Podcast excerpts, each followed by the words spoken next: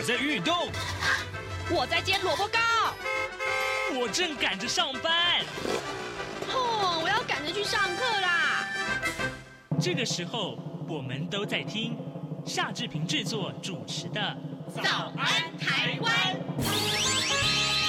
早安台湾带给你最热门的时事访谈，最感动的人物专访，最直接的民意表达。对，让我们一起收听《早安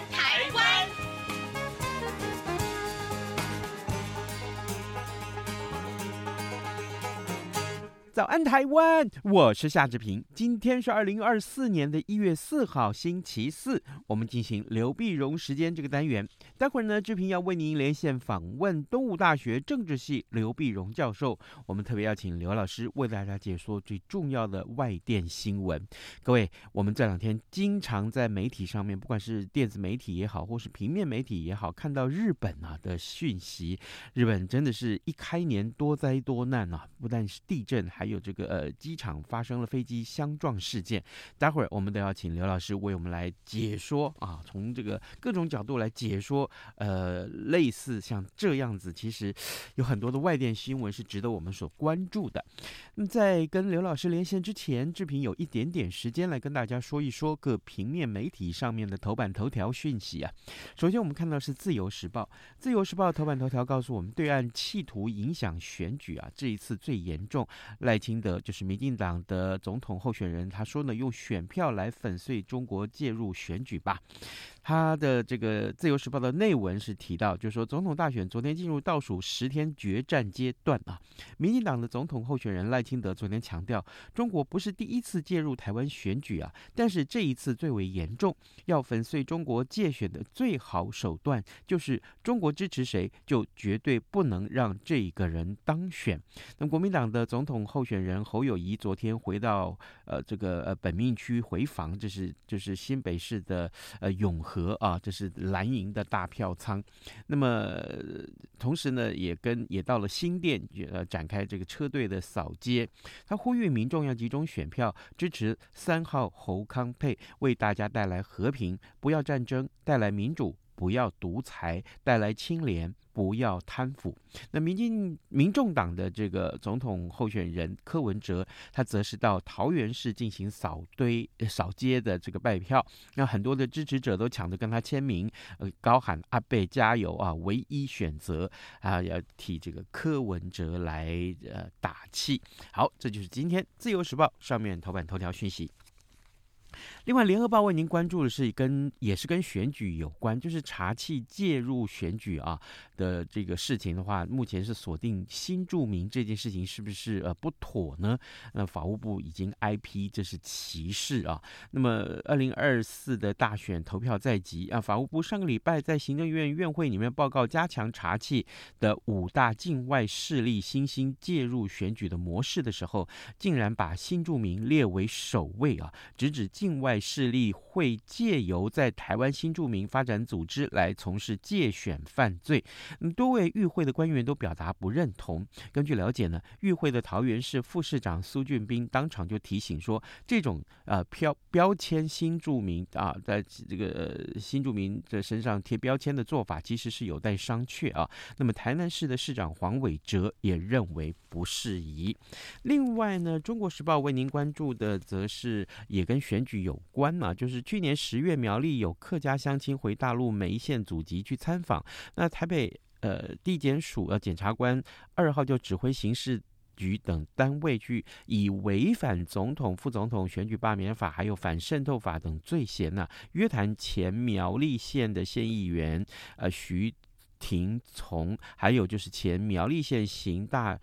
呃这个。侦查队的队长刘家生等多名退休的官警，那么检察官在临检的时候，呃，复训这个退休的警察为什么在组织中啊？呃，传讯息的文字，呃，就是说两岸要和平这样子的一个讯息。那么当场当场就遭到这个退休的警察回呛说：“难道不要两岸和平吗？”气氛是呃僵持着。那么检方复讯约谈之后，全部都请回了。这是今天《中国时报》为您关注这样的话题。现在时间早晨七点零五分零五秒，我们先进一段广告，广告过后马上跟刘老师连线喽。台湾即将在一月十三号举行第十六任总统、副总统暨第十一届立法委员选举。台湾民众手中的每一票都攸关台湾的未来，甚至也牵动了世界局势的变化。一月十三号下午五点到晚间十点，央广将直播五个小时的开票影音特别节目，邀请五位学者及时观察开票结果，并且解析选后的台湾政局、对外关系与两岸情势的发展。欢迎中短波的听友使用央广网站或是以下三个频率收听：九六六零千赫、六一八零千赫、九六八零千赫。您也可以透过脸书的粉专以及 YouTube 频道 RTI 中央广播电台收看全程的直播。央广邀请您一同关注这场大选。一月十三号下午五点，请锁定央广频道。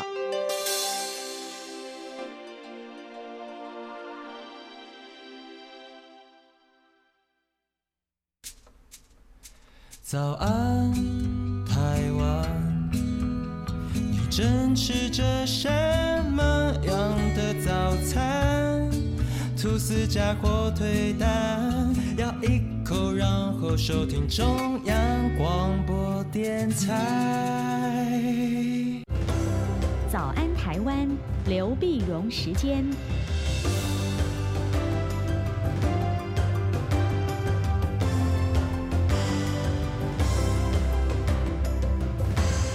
这里是中央广播电台台湾之音，您所收听的节目是《早安台湾》，我是夏志平。此刻时间早晨七点零七分零六秒了。哎，各位听众，今天早上我们此刻要为您连线访问东吴大学政治系刘碧荣教授啊，我们请刘老师为我们来解析最重要的外电新闻。老师早安。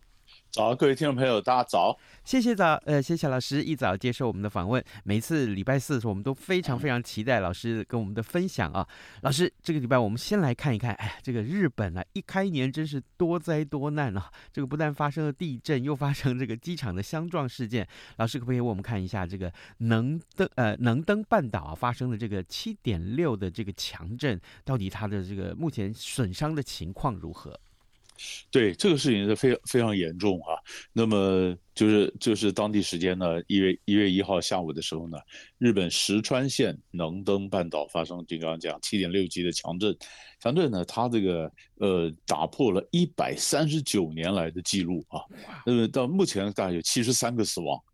而且什么？那马上的黄金黄金七十二小时就快到了嘛。嗯啊，黄金七十二小时就快到了。那么呃三天嘛，黄金七十二小时就快到了。呃什么七十三个死亡，这死亡呢也发出了海啸的警报。呃，然后你可以看到人们就快速的疏散啊。你的画面上也看到这个呃土这个呃公路啊铁路都断呃由于公路断了，然后这个房屋倒塌了。呃，这个就被正式命名叫做令和六年能登半岛地震啊，就是日本它每地震它有官方的名称，那这个就是令和六年能登半岛的的这个地震啊。那当然我，我我们这里大家关心的是两件事情了。你第一个救灾当然没有问题了，大家全世界当然可能救灾啊。那么第一个当然很直接看到就是海啸嘛。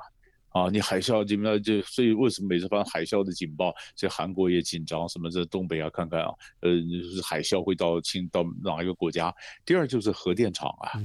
啊，那，核电厂的这么中间会不会受到什么样的问题？那目前看起来，呃，似乎似乎还好，啊，但是但是总是我们觉得，呃，因为我们台湾因为特别感触深刻嘛，因为我我们也是地震带啊，嗯所以每次不要说台湾跟日本关系不错，就是。都是同属地震带，看到这么大的地震的，让人触目惊心啊！所以，我们呃，这个媒体也报道的非常多，也让人感到呃非常紧张。平常做好防震的各种准备啊，救灾的准备演练啊，我觉得更让我们觉得是非常重要的。是，呃，我们也跟老师借用一分钟的时间，因为啊，这个之后啊，也发生了这个呃日本羽田机场的这撞击事件。那这个事情也跟能登的这个救灾有一点问也也关联，那就是这个有。有一架飞机啊，民航机，它降落的时候跟这个保安厅的飞机相撞了。所以老师，呃，这个既然跟这个呃地震有一点点关系，那现在大家都在看这个羽田机场的这个撞击事件，是不是？当然也也是影响很大哦。嗯嗯，所以这撞击事件呢，当然，呃，大家看的当然除了这是一个呃灾难之外呢，其实我们更看到，所以所有的报纸的中呃，包括西方啦，这个这个各国报都报道日本的这是日航的救灾疏散的，九十秒之内全部疏散，这是一个奇迹。嗯啊，但是而且呃没有没有伤亡，这是非常非常难得的啊，非常非常难得的一个事情。所以，我们我们也是，我就我就我看到新闻在想，如果九十秒之内疏散啊，如果换做我们呢，啊，一定这一定是一团慌乱，啊，然后然后这个这个空服员叫你不要拿行李，赶快走，那说明有人还是会起来再拿一个行李啊什么的，一拿行李一耽误了，这这时候每一秒钟都必须争取啊，嗯，那稍微有稍微有人不符合这种呃不听这个指令啊，然后就慌乱啊，然后然后空服员自己也也手忙脚乱呐。那九十秒绝对疏散不了这么几这么全飞机的乘客，所以这个是我觉得。不管是台湾人要，就是大家都在都在讲说这是一个奇迹，其实都是大家都应该学习的那么一个一个能力，一个快速疏散的应变能力。嗯哼，好，各位听众，今天早上之平啊、为您连线访问东吴大学政治系刘碧荣教授。我们先请刘老师为我们关切日本呢、发生的这两场事故啊、一个是地震，一个是飞机相撞的事件。当然，从这里面我们都可以的。感受到台湾的这个呃相关，对于这这件事情距离台湾太近了，那么会有很多很多的这个感受。老师，我们我们看看呃，过去年啊，我们嗯真的花了很多时间在探讨以哈冲突这件事情。嗯、那目前来看啊、呃，这件事情到今年开年之后，有没有一些新的一些发展，或者是有没有转圜的余地呢？嗯，那当然呢，就是呃最新的发展呢。你说就是哈马斯的二号头目在黎巴嫩被没被被炸死了嘛？嗯、啊，那么呃哈马斯的这这头二号头目呢被炸死了，那当然就会影响到那么真主党说那可能要报复，可能会怎么样的一个攻击哈、啊？就是我们这次看路上，那看这还正在发展，但是我们更看的是海上啊，嗯、海上呢，如果说就是讲的红海。红海呢，呃，胡塞武装组织呢，他这个这个船呢，攻击了一个就是丹麦船公司，呃，就是马这这船的马士基杭州一个集装箱的一个轮船，就货柜轮呐，啊，马士基杭州，那杭州呢，他说两次的在在十二月三十号、十二月三十一号两次遭到攻击，攻击呢，所以。你晓得，呃，在过去呢，呃，各各家这个船公司呢，就已经闪掉了红海的航线，闪掉红海航线就绕行海望，呃，这个好望角，南非的好望角呢，这个这个当然是供应链大乱，这个时间呢，费用都增加非常多哈。那在十二月十八号的时候，美国国国防部长奥斯汀就说，好，那我们就联合其他九个国家，总共十个国家呢，在红海进行护航。啊，那马士基就说，那既然护航的话呢，那好啊，那我们就可以恢复这个红海的航线。嗯，就别的国家没跟进了，那他这个马士基就跟进，结果马上跟进，结果就就遭到攻击，啊，遭到攻击，遭到攻击马，那这个船呢，它是这个丹麦的船公司，嗯，但是在船公司，但是它是在新加坡注册，挂着新加坡新加坡的这个旗子，嗯，旗子呢，它的这个就公司攻击就发两度发出求救信号。那附近呢，刚好是美国的这航空母舰的艾森豪号，还有另外一艘驱逐舰呢，在附近。艾森豪和驱逐和驱逐舰上的直升机呢，就起来救援，救援攻击那个胡塞的这个小船，啊，这四艘船呢就击沉了三艘，另外一艘就跑掉了。啊，那跑掉呢？那胡塞的后面是谁呢？胡塞后面是伊朗啊，啊，那那伊朗的攻击，然后呢，所以攻击第二天，伊朗马上伊朗的军舰爱布士号就进入了红海。嗯，哎，那这个就有意思了，那是不是那将来还会不会再发发生类似的这个攻击事件呢？然后，那你我我们晓得胡塞呢，他是也门的叛军呐，嗯，那他后面是支持伊朗，那胡塞他是支持谁呢？这哈马斯，他支持以哈战争支持哈马斯嘛，所以他说以色列如果还继续打哈马斯，那我就继续在红海继续攻击，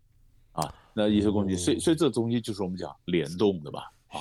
可是可是我们看到特别有意思的就是，美国这次呢就解释，他说这个呃，他美国是自卫还击，他说因为胡塞武装部队的武装组织的船呢也攻击了美国的这个船舰，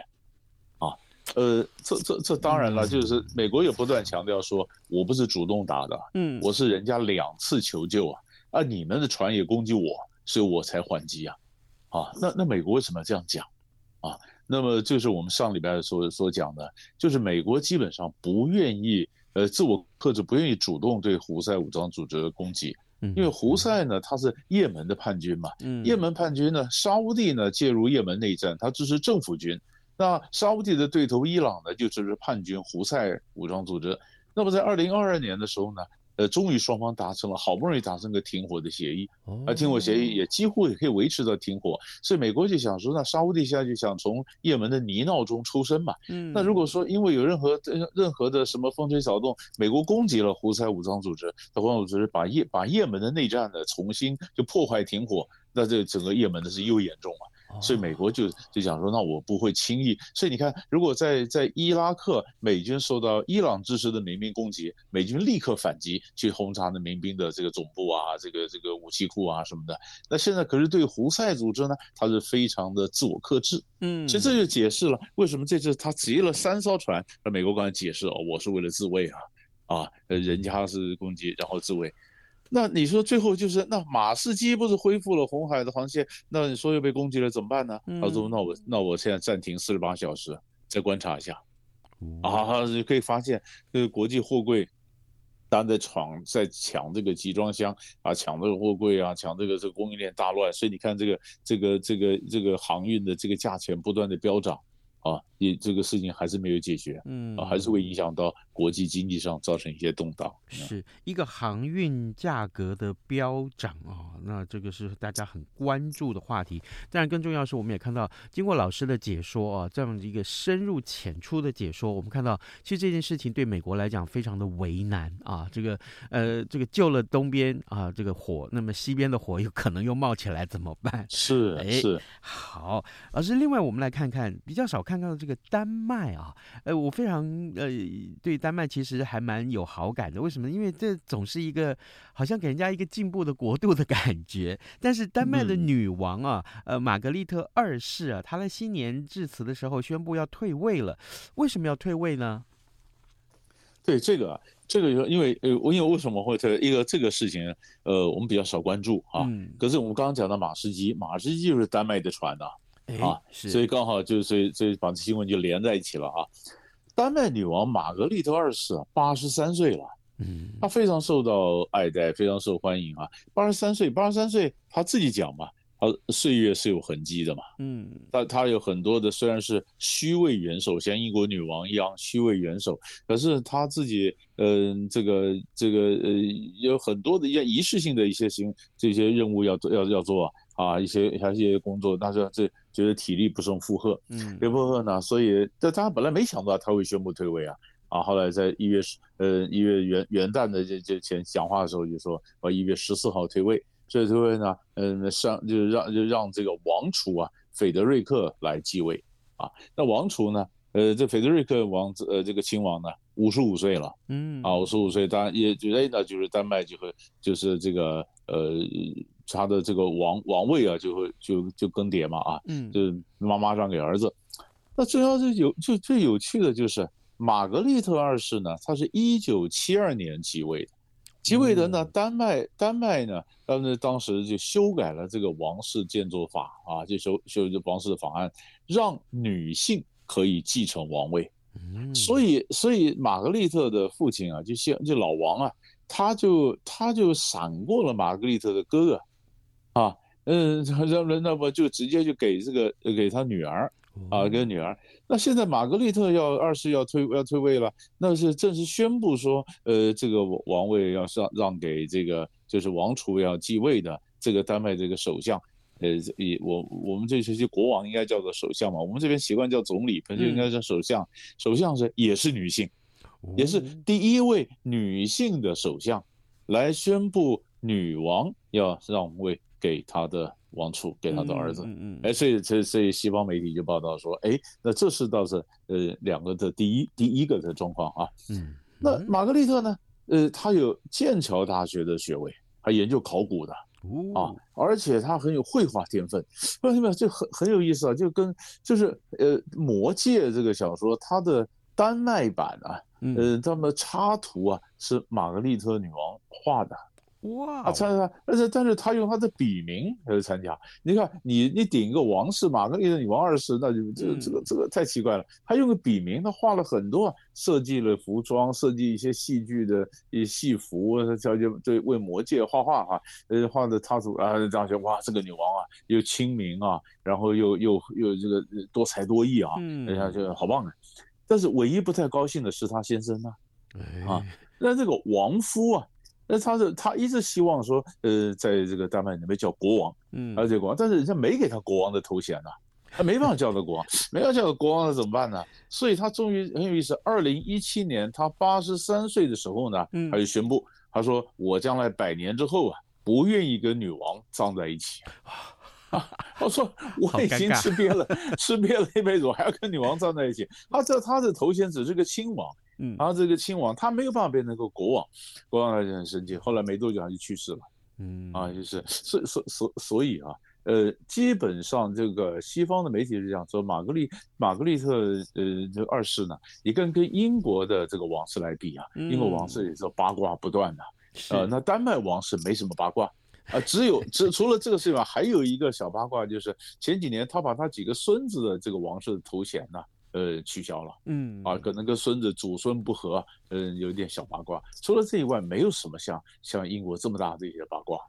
啊，所以所以因为因为我们我们就看到，因为这个欧洲这些王室的新闻呢。每一次总是引起他很大的一个兴趣、嗯、啊，因为别的国家没有国王嘛，你只有总你有总统啊，总理，那就有国王的这些王室，他们都在干什么？呃，他们的生活是怎么样啊？呃，位置怎么传承？呃，其实都会引起大家一个茶余饭后的一个一个一个注呃呃关注也好，或者是弹弹性也好。哎，真的非常有意思啊！这我们一般来讲，在民主社会的事情已经够多了，但是这个呃君主社会的事情，其实真的大家是。也是茶余饭后啊，呃，各位听众，今天早上志平为您连线访问东吴大学政治系刘碧荣教授，我们请刘老师呢，呃，也就这丹麦的情势为我们做了解说。老师，我们回到东北亚来看一看啊，还有一点点时间，呃，这个好像这个两韩最近的话题也非常受到大家的瞩目。那现在呃最新的发展是什么呢？对，最近发展我们就发现金正恩呢，他们这个在。在元旦元旦时候呢，好像变得比较凶了啊，嗯，比较凶了。那么这个朝鲜劳动党呢，在跨年前举行全体会议，这会呢，金正恩呢就预告，他说二零二四呢，他会三度试射卫星。啊，你想在在二零二三的时候呢，试射了间谍卫星，这卫星传回来一些画面，金正恩得意的不得了啊。嗯，那现在美军美国基地啊，美军的调度啊，他都可以看得一清二楚啊。那西方呢说你解析度有问题了哈，但是不管反正他是还发了三个卫星，三卫星呢，然后就说呢，他就最重要就是说两韩呢或者叫韩朝之间呢，嗯，没有共识，只有敌对关系。啊，以前以前呢这个这个南北和解的时候呢，那当然是很双方有一些共识啊，一些协议啊。可是现在呢，呃，你说尹锡悦总统和以前完全不一样，跟美国呃的关系越走越近啊，强调说延伸核主啊，核主力量加强。那么北韩呢觉得受到威胁啊，所以北韩就说，呃，没有什么拿什么共识，我们是敌对关系，敌对关系，所以呢，他更有名正言顺要发展核武。啊，要造更多的，更要增产更多的核子武器，啊，他就他就做好，叫做告诉朝鲜呢、啊，告诉北韩说做好准备，随时要准备平定朝鲜半岛，好像要要要要打了，啊，那也就是说，当然了，你说你说他当然打不是西方就被骗就被吓到了，当然不会，因为兵力当然还是南方比较强嘛，是，但是你晓得，呃，以前讲说如果要南北韩统一啊什么的，现在统一没什么好讲，现在就是敌对。啊，就是敌对，他就是我们看到，他就把双方的关系定性，定性以后，他就更能够去发展他的这个核武。所以你看，从去年发表发展核武进入的宪法，然后现在，所以所以你说现在我们谈到朝核问题，什么这北韩呢，是不是放弃他的核武，交换西方的经济援助，是吧？这是这种思路现在都已经没有用了，因为北韩根本不理你这一套。好，那现在于是各国要开始怎么样准备吓阻北韩，不要让他轻举妄动呢？那就变成呃今年开春以来我们非常重要的一个课题了。嗯、老师，我记得您在节目里面不止一次告诉我们啊，这个东北亚就尤其是两韩之间的这个情势，其实是非常重要的。那么正好今年又这么多的全球有几乎有四十个国家要重新选出他们的元首或领导人，那包括俄罗斯在内啊。那么就可是我可不可以也请教老师？那现在两韩的情势一旦如果真的被大家看待成是一个，呃，也许是不不稳定的一个状态，不定时炸弹的话，那么会不会呃这个地方的变化会牵动到全球的政局的变化？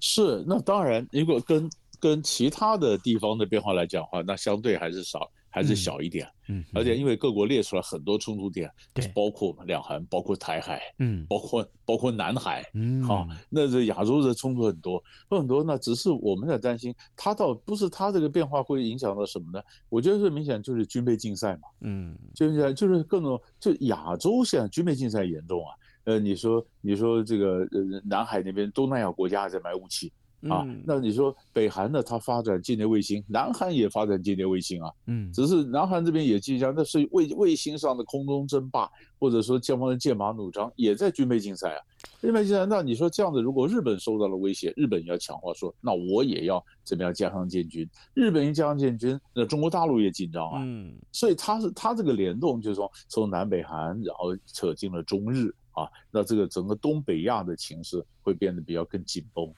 我呃这那么那这会不会影响到世界其他地方？要看事实上其他地方还有其他地方的冲突点也会爆出来就是了。好，呃，各位听众，今天早上志平为您连线访问东吴大学政治系刘碧荣教授，我们请刘老师呃针对日本的情势，还有中东的这个冲突，另外丹麦还有东北亚，我们都做了很多的观察。我们非常谢谢老师跟我们的分享，辛苦老师了，谢谢，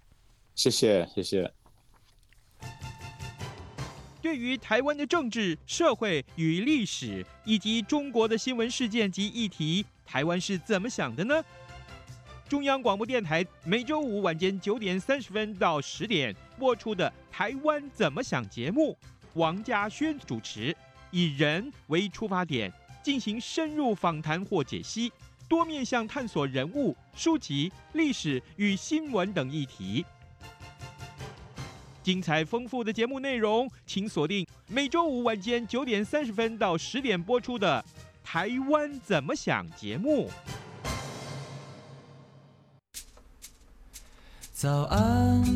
台湾，你正吃着什么样的早餐？吐司加火腿蛋，要一口，然后收听中央广播电台。早安，报马仔。这里是中央广播电台台湾之音，您所收听的节目是《早安台湾》，我是夏志平。此刻时间早晨七点二十八分零四秒，我们还有一点点时间来看重要的新闻。刚刚刘老师在节目中跟我们大家分享日本的情势，正好今天三个报的头版通通都把日航事故啊，呃，这个失事的原因放在头版，可以说这个新闻也是非常重要啊。那么综合一下各报的报道，就是呃，日本航空一架客机二号在东京羽田机场降落。落的时候撞到跑道上的海山啊海这个海上保安厅的飞机，那么事故之这个呃这个事故之际呢，那么塔台跟飞机通话的内容就成为调查的重点了。日本国土交通省三号公布了塔台通话的录音，呃，证实塔台已经给予日航客机进入跑道降落的许可，并且指示呃海保机在跑道之外等待啊，并没有允许这个这个海上保安厅的这个飞机进入跑道。所以呢，疑似这个事情，呃，责任目前来看其实已经慢慢慢慢的明朗化。但更重要的是，不要忘记老师刚刚的提醒啊，呃，九十秒之内，呃，这架日航。的客机可以完成这个疏散啊，这是真的是一个一个民航史上救救灾史上一个非常重要的一个奇迹。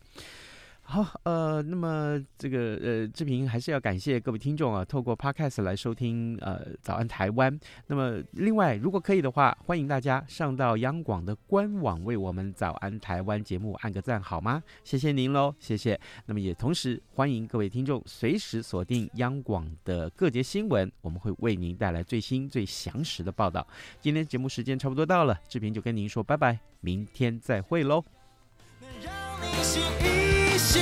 反正过了十二点，好多一样被丢弃。